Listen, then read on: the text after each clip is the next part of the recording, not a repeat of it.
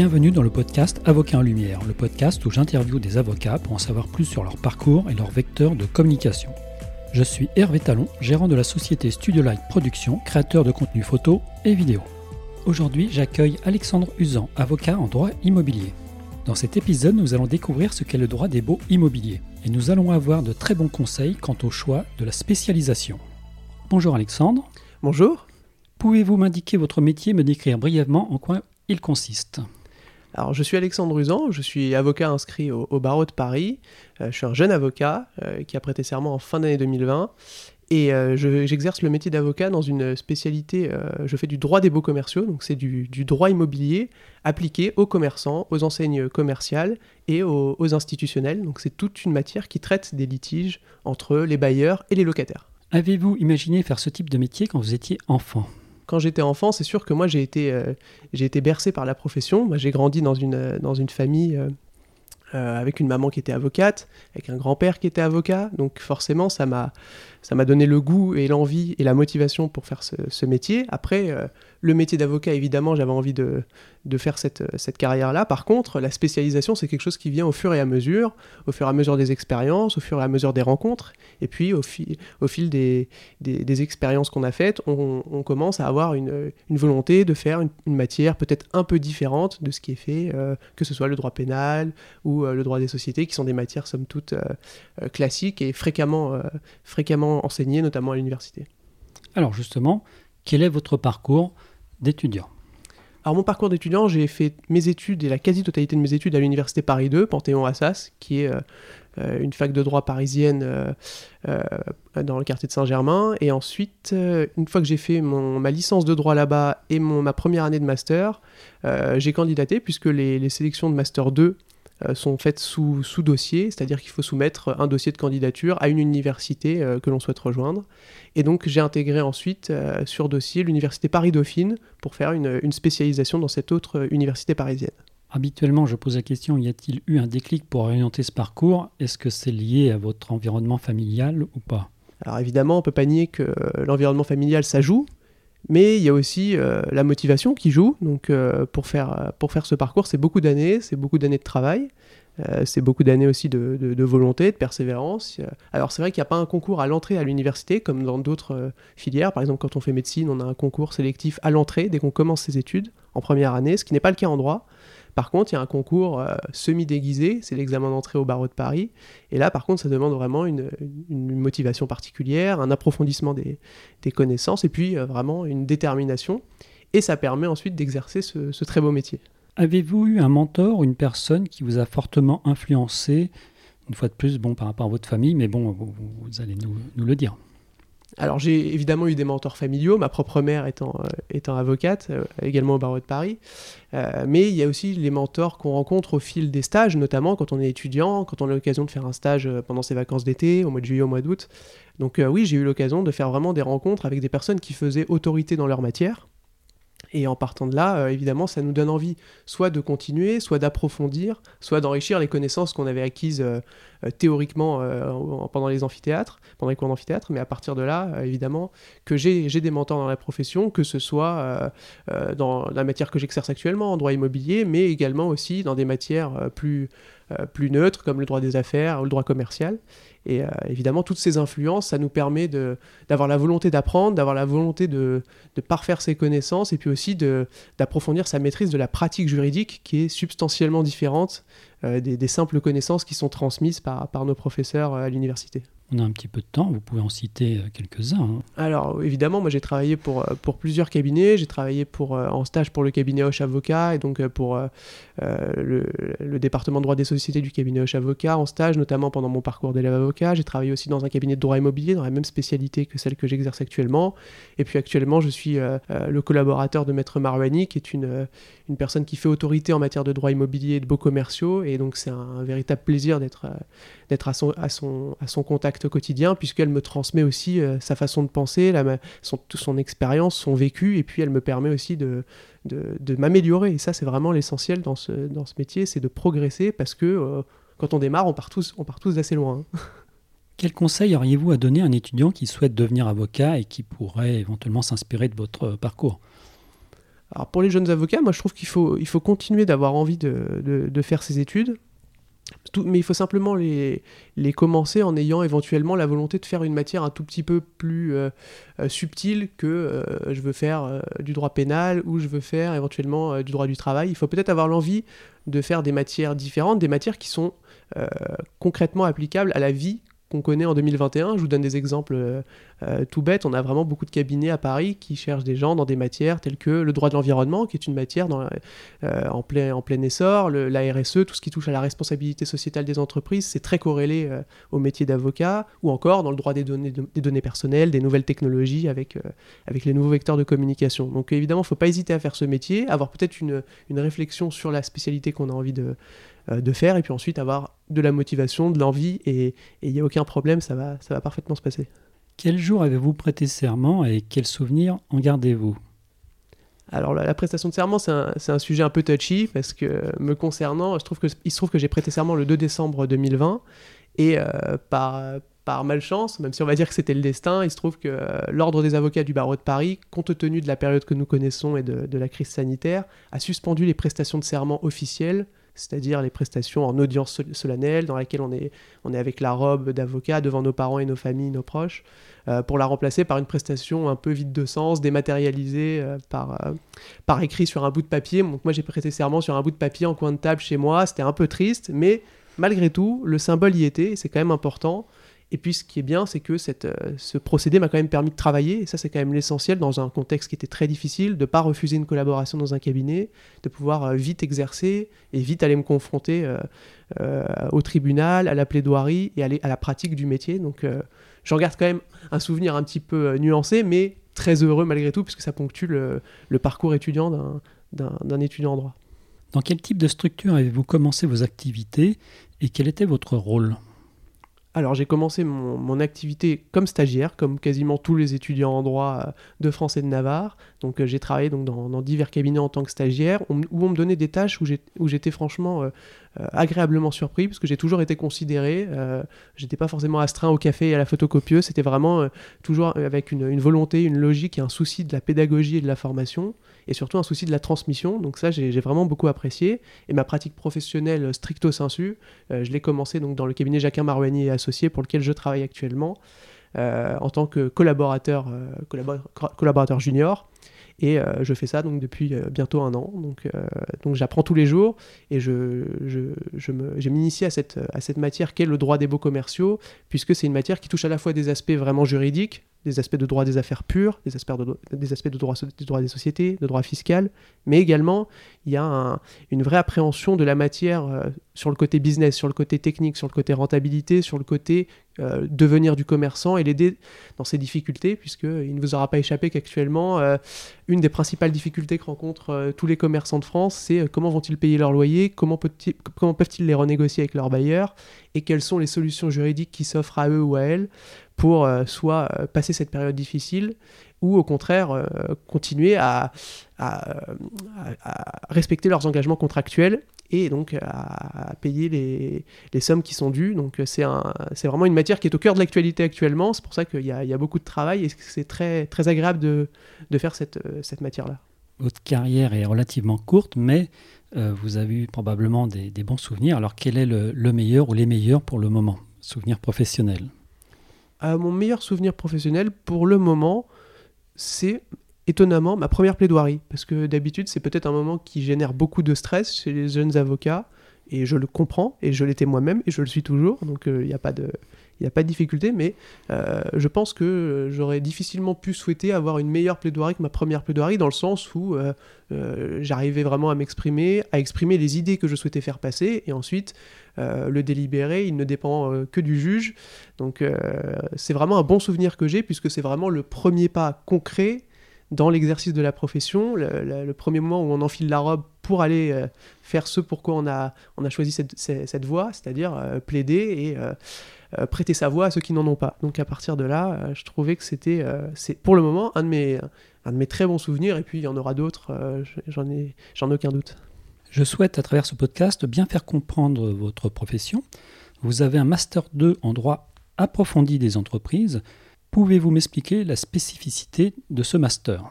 Oui, bien sûr. Alors, comme je vous l'indiquais euh, tout à l'heure, le, Master 2, c'est une année de spécialisation, c'est-à-dire qu'une fois qu'on a eu un socle commun, un tronc commun dans une université, qu'on a fait nos études, notre licence de droit, qui est le socle de base, notre master, euh, notre première année de master euh, dans une fac, il y a la possibilité. Alors maintenant, ça a été réformé depuis, donc je vous parle de ça. Maintenant, j'ai, il, faut, il faut relativiser mes propos parce que depuis, il y a eu des réformes qui sont passées, qui ont modifié la le procédé pour candidater dans des Master 2, mais cette, année-là, elle, consiste à, choisir une matière et de se spécialiser un petit peu euh, dans une université et d'approfondir certains points de droit qui n'ont pas pu l'être euh, dans des cours un peu généraux que sont le droit des sociétés, le droit des obligations et qu'on nous enseigne euh, antérieurement. Donc mon Master 2 de droit approfondi des entreprises, je l'ai fait à l'Université Paris-Dauphine.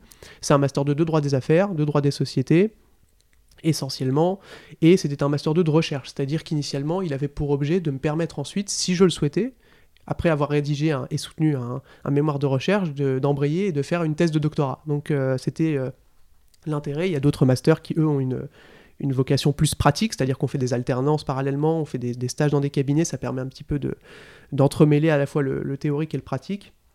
Et le Master 2 que j'avais choisi à Dauphine me laissait l'opportunité, lui par contre, d'embrayer, de, faire un, doctorat, ce que je n'ai pas fait ensuite, finalement, puisque j'ai préféré me consacrer euh, à l'examen d'entrée au, CRFPA, donc euh, au barreau de Paris. Mais euh, c'était une, porte ouverte qui m'était laissée, et j'en garde vraiment un, excellent souvenir. Vous travaillez actuellement dans un cabinet spécialisé en droit immobilier. Pouvez-vous m'expliquer ce que cela recouvre et me donner quelques exemples de dossiers que vous traitez? Alors pour les, pour les dossiers, je vais vous décevoir parce qu'on on est astreint au secret professionnel, donc ça c'est sûr que euh, je ne vais pas pouvoir. Par contre, mon métier et le cabinet pour lequel je travaille, il a pour spécificité vraiment d'être euh, un cabinet qui règle les litiges entre les bailleurs commerciaux et les locataires commerciaux. Donc c'est ça l'intérêt, c'est-à-dire qu'on a toujours euh, un bailleur qui va louer à une enseigne un local et à partir de là, des litiges peuvent naître, notamment sur le paiement des loyers. Et l'intérêt de ce cabinet, c'est qu'il va permettre à la fois d'avoir une, visée préventive, c'est-à-dire de recourir à des solutions alternatives à la procédure judiciaire, je pense à une conciliation ou à une médiation. Et ensuite, si cela n'est pas possible, si le litige est trop important ou que les positions des parties sont trop éloignées, le cabinet va intervenir pour toutes les procédures judiciaires euh, qui tournent et qui a trait au, paiement des loyers, au recouvrement des sommes qui peuvent être dues par un, locataire à son bailleur. Et donc, euh, ça recouvre évidemment euh, un spectre de, de, commerce, que ce soit euh, des petites enseignes, des galeries, que ce soit aussi des, des bailleurs institutionnels ou parfois des enseignes qui sont très connues, de fast-food ou autre chose. Donc, c'est c'est une matière qui est très vivante et c'est une matière qui est très concrète, à la différence peut-être d'autres d'autres pratiques judiciaires. Mais c'est ça qui m'a intéressé. Et il y, a un vrai aspect business sur lequel moi, euh, par exemple, j'ai encore à progresser parce que c'est quelque chose qui ne s'apprend pas. C'est vraiment quelque chose qui se, euh, qui se, sur lequel on, progresse en permanence. Et euh, il n'y a que l'expérience qui peut nous permettre de mieux appréhender à la fois les situations auxquelles on est confronté juridiquement, mais également les situations auxquelles on est confronté sur le plan d'une trésorerie, de la trésorerie d'une entreprise, sur le plan financier et sur le plan économique de la vie d'une société ou de la vie d'une enseigne. Alors quand j'évoquais des, exemples, je ne cherchais pas à avoir des noms, mais peut-être que vous avez une petite anecdote, évidemment sans, sans, rien dévoiler. Alors là-dessus, euh, évidemment, on a des... le cabinet a des, clients qui sont des bailleurs institutionnels. Et l'anecdote que j'ai actuellement, c'est qu'on retrouve euh, des, des, situations qui sont véritablement analogues, euh, quel que soit le type de locataire. C'est-à-dire que le petit locataire qui loue une petite boutique dans le milieu de la France va se retrouver confronté à la même difficulté qu'un locataire qui loue une immense galerie commerciale sur l'avenue des Champs-Élysées. Alors après, c'est une différence de degré, mais le problème juridique restera le même et la façon de l'appréhender et de le résoudre restera substantiellement la même. Ensuite, ça, je vous dis bien, il y, a quand même une différence de degré, mais la problématique juridique reste la même, et c'est quand même ça qui est, euh, qui est intéressant, c'est-à-dire qu'on peut adapter des solutions qui ont été soulevées euh, devant des juridictions euh, en France, pas forcément qui faisaient autorité, et appliquer ces solutions dans des, problèmes juridiques devant la Cour d'appel de Paris ou devant le tribunal judiciaire de, Paris, puisque euh, le litige risque d'être le même et la solution parfois risque d'être la même. Donc euh, il y a quand même cette transposition et c'est quand même ça qui est, qui est intéressant. Mantine est une élève avocate que j'ai reçue dans ce podcast. Elle a une interrogation sur son entrée dans la vie active.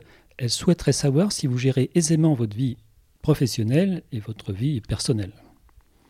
Alors ça c'est une question qui je pense revient beaucoup. Euh, euh, c'est un équilibre, c'est difficile à trouver. Alors moi je suis un petit peu, euh, je pense que j'ai une vision un peu biaisée sur, sur cette question, puisque évidemment, comme je vous l'ai dit, je suis un jeune avocat qui démarre, donc évidemment, quand on est jeune, on a la volonté, on a l'envie de, de, faire ses gammes, de progresser le plus vite possible. Moi, c'est ce que je m'astreins à faire, c'est d'essayer de progresser le plus rapidement possible pour répondre aux attentes de cabinet qui sont élevées mais c'est pour notre bien, c'est parce qu'il y a un vrai souci de, de nous former, d'être efficace et d'être surtout bon juriste et de ne pas passer à côté parfois d'erreurs euh, qui substantiellement ne relèvent pas de la théorie, mais simplement soit de la pratique, soit de l'expérience, soit du vécu.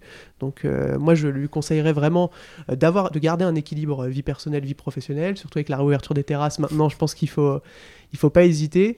Mais après, évidemment, c'est sûr que quand on démarre, on a l'envie vraiment de se montrer, on a l'envie de faire sa place, on a l'envie aussi de, s'inscrire dans le cabinet qui nous a choisi et qui nous a donné la première opportunité de notre vie. Donc ça, moi, je trouve que c'est intéressant aussi. Il y a une vraie marque de confiance parce que on n'est pas référencé quand on sort de la fac qu'il faut qu'il y ait quelqu'un qui nous tende qui nous tende la main et qui nous donne une opportunité.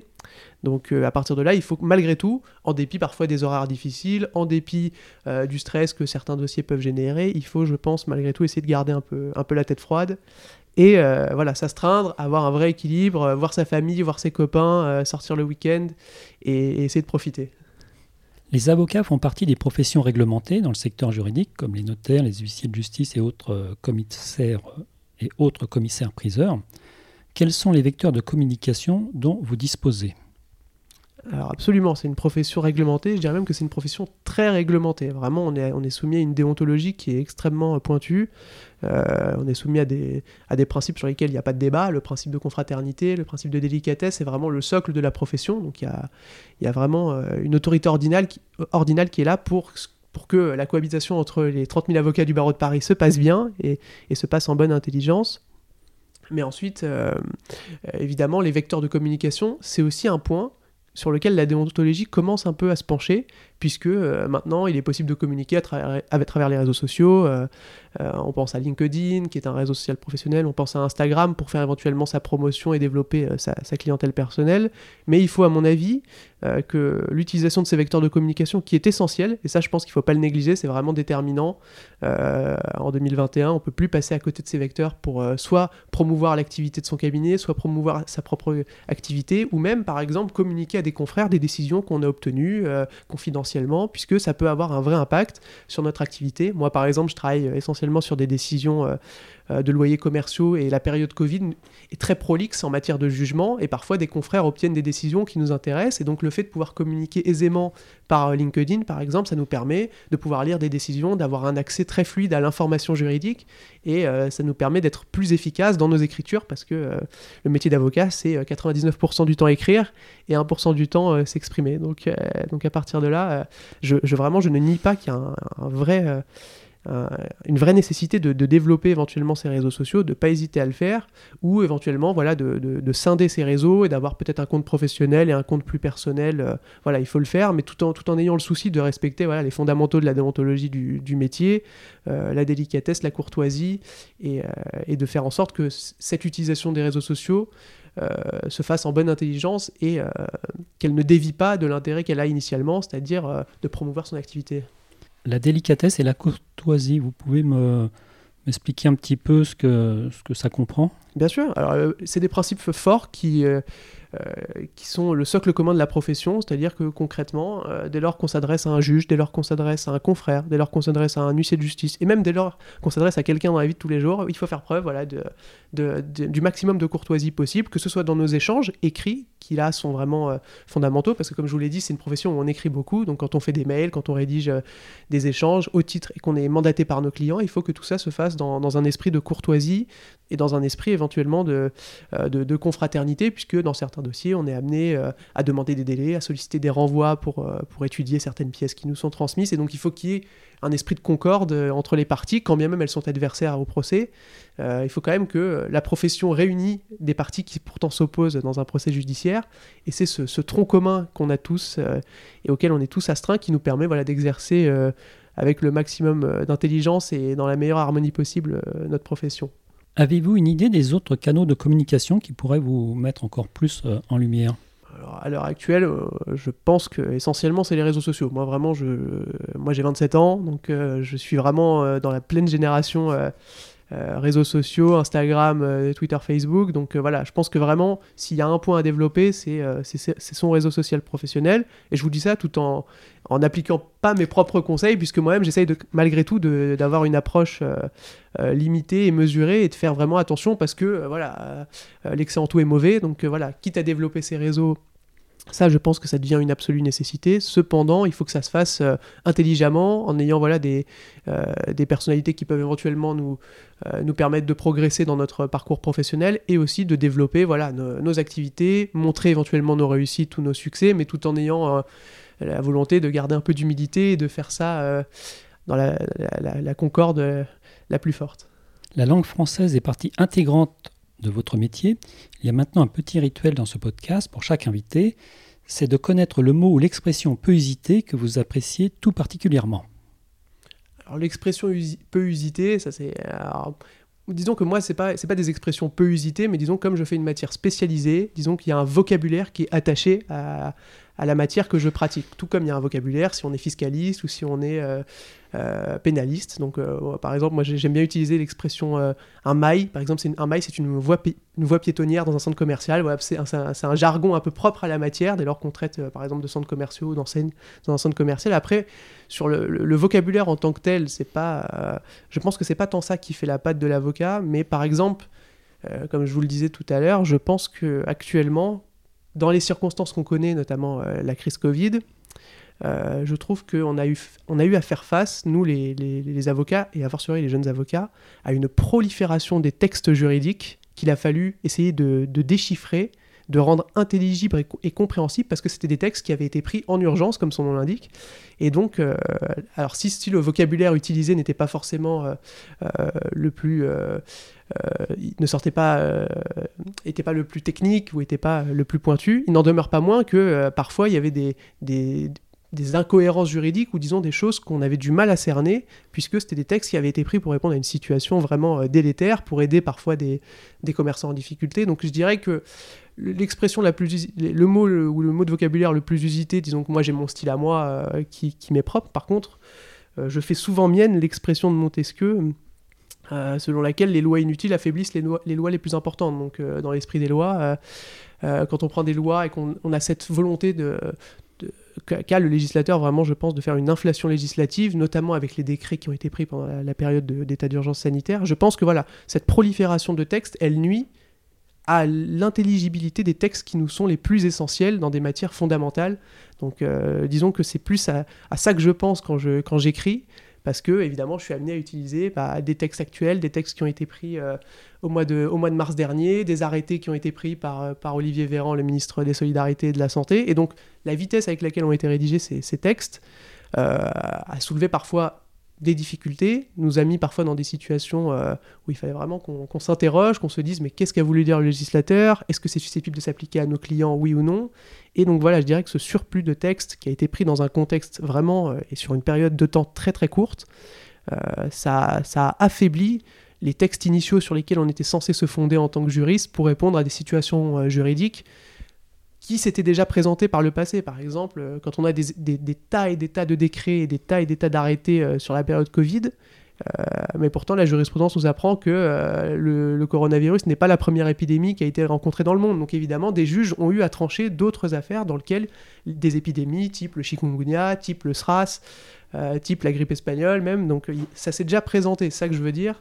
Et donc à partir de là, on a été confronté à une, massification des textes et ça, je l'ai un peu déploré. Pour revenir à la langue française, euh, y a-t-il un tic de langage à l'oral que vous n'appréciez euh, pas beaucoup, même si vous écrivez euh, pendant 99% de votre temps? Alors moi je trouve qu'il n'y a pas de mauvais tic personnellement, euh, chacun a son style, donc moi je trouve que le style c'est très personnel. C'est ce qui vous irrite un peu les oreilles. Oui, alors ah, voilà, alors ce qui m'irrite un peu les oreilles, mais ça c'est c'est très simple. Moi par exemple j'entends très très souvent les gens parler et dire euh, un espèce de. Alors il faut savoir qu'on dit toujours une espèce de, de tout, euh, même si, même si ça, parfois ça peut mal sonner. Bah voilà c'est un tic, c'est un exemple que je peux vous donner, c'est un tic que j'entends très souvent dans les, dans les prétoires, mais bon il y en a d'autres, et moi-même ça m'arrive de faire beaucoup d'erreurs, donc c'est juste celui-là que que j'entends très souvent, mais, euh, mais moi-même, je dois, je dois en effectuer plein d'autres. L'idée de, cette question, c'est juste essayer de s'améliorer et d'éviter de, faire certaines fautes. Donc, si vous avez un autre petit exemple, celui-là. Moi, c'est celui-là qui me venait en tête naturellement. Si je réfléchis, j'en aurais peut-être d'autres, mais là, j'en ai pas. Pour conclure cet épisode, y a-t-il une question à laquelle vous auriez aimé répondre et que je ne vous aurais pas posée? Alors, une question.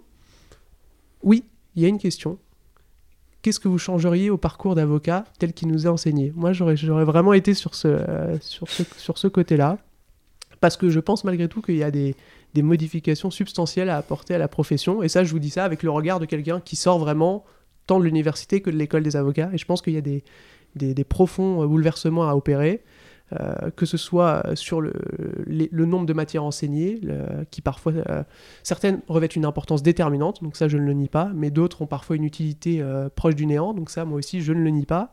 Et donc je pense que voilà, comme je le disais tout à l'heure, l'excès en tout est mauvais, mais effectuer quelques profonds bouleversements, instaurer des stages obligatoires dès les premières années d'université, je lance des pistes comme ça, je pense que ça profiterait et ça bénéficierait tant à l'étudiant en droit pour savoir si c'est véritablement le métier qu'il veut faire, qu'à l'employeur, c'est-à-dire l'avocat associé au collaborateur qui va employer un jeune avocat, le prendre dans son cabinet et qui n'aura pas à lui montrer parfois les fondamentaux de la profession. Moi, ça m'arrive de demander des choses fondamentales à, mes supérieurs parce que c'est des choses qu'on m'a pas enseignées et je peux pas les deviner. Donc, euh, évidemment, euh, il y, a des petites choses à revoir. Euh, notamment sur la pratique du métier, moi je serais totalement favorable à une alternance en droit, des parcours d'alternants pour faire ça dans des cabinets d'avocats. Ça, ce sont des choses qui sont proposées faire une alternance en droit, il faut quasiment faire une thèse. Si vous faites une thèse de doctorat, là, vous pouvez aller toquer dans un cabinet d'avocats et leur proposer un contrat d'alternant euh, pour pouvoir écrire votre thèse et parallèlement travailler pour eux, c'est-à-dire à 27-28 ans. C'est pas possible de faire ça à cet âge-là. Moi, je pense qu'il faudrait euh, euh, très très tôt vraiment ne pas hésiter à confronter l'étudiant en droit à la pratique judiciaire, qui est euh, d'ailleurs plus intéressante, je pense, sur certains points que certaines matières théoriques qu'on peut nous enseigner, et surtout qui a le, véritable avantage de nous confronter au tribunal, aux audiences, aux juges, à la procédure, parce que c'est quelque chose qui est très peu enseigné. Alors, euh, c'est quelque chose qu'on doit quand même travailler parce que euh, on passe beaucoup d'examens, mais malgré tout, voilà, la maîtrise de la procédure, que ce soit la procédure pénale si on veut être pénaliste, ou la procédure civile, ou la procédure administrative, c'est vraiment euh, ce qui fait le cœur du métier, et c'est ce qui fait un bon avocat. Et ça, moi, je l'apprends à mes dépens au quotidien, parce qu'il faut vraiment, il faut pas hésiter à, confronter les, gens qui s'engagent dans cette voie, dans cette voie à, la, à la véritable pratique et aux véritables enjeux inhérents à la profession. Voilà des pistes très intéressantes. Maintenant que l'on vous connaît un peu plus, euh, comment fait-on pour prendre contact avec vous si on le souhaite? Alors, si on veut prendre contact avec moi, c'est très simple. Euh, on peut aller sur, euh, sur mes réseaux sociaux, on peut aller sur mon LinkedIn, Alexandre Usan, UZAN, ou sur mon Instagram, Alexandre Uz. donc, il n'y a, pas de, a pas de difficulté. Et puis ensuite, on m'envoie un message ou un mail avec, avec le contenu et le, le souci, le souci en question. Et à partir de là, moi, je réponds dès que possible dans les plus brefs délais. Je vous remercie beaucoup pour cet entretien. Bah merci à vous. Avant de vous quitter, je vous invite à vous abonner à ce podcast pour ne pas manquer les prochains épisodes. Et surtout, n'hésitez pas à me donner une note de 5 étoiles sur Apple Podcast si l'épisode vous a plu. Si vous êtes avocat et que vous souhaitez participer à ce podcast, vous pouvez me contacter via LinkedIn ou mon site internet. A bientôt pour un nouvel épisode.